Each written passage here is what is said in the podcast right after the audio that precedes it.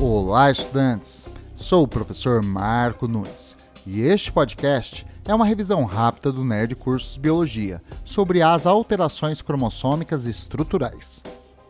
Em um podcast anterior, já comentei sobre as alterações cromossômicas numéricas.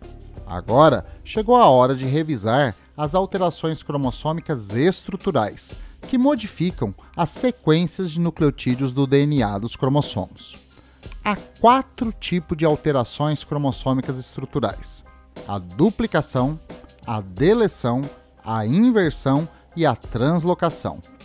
Na duplicação, um segmento de DNA do cromossomo é duplicado e o cromossomo fica com este segmento repetido.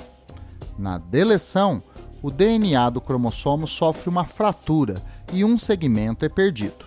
Na inversão, o DNA sofre uma fratura e o segmento é soldado após sofrer um giro de 180 graus, ou seja, é soldado de forma invertida.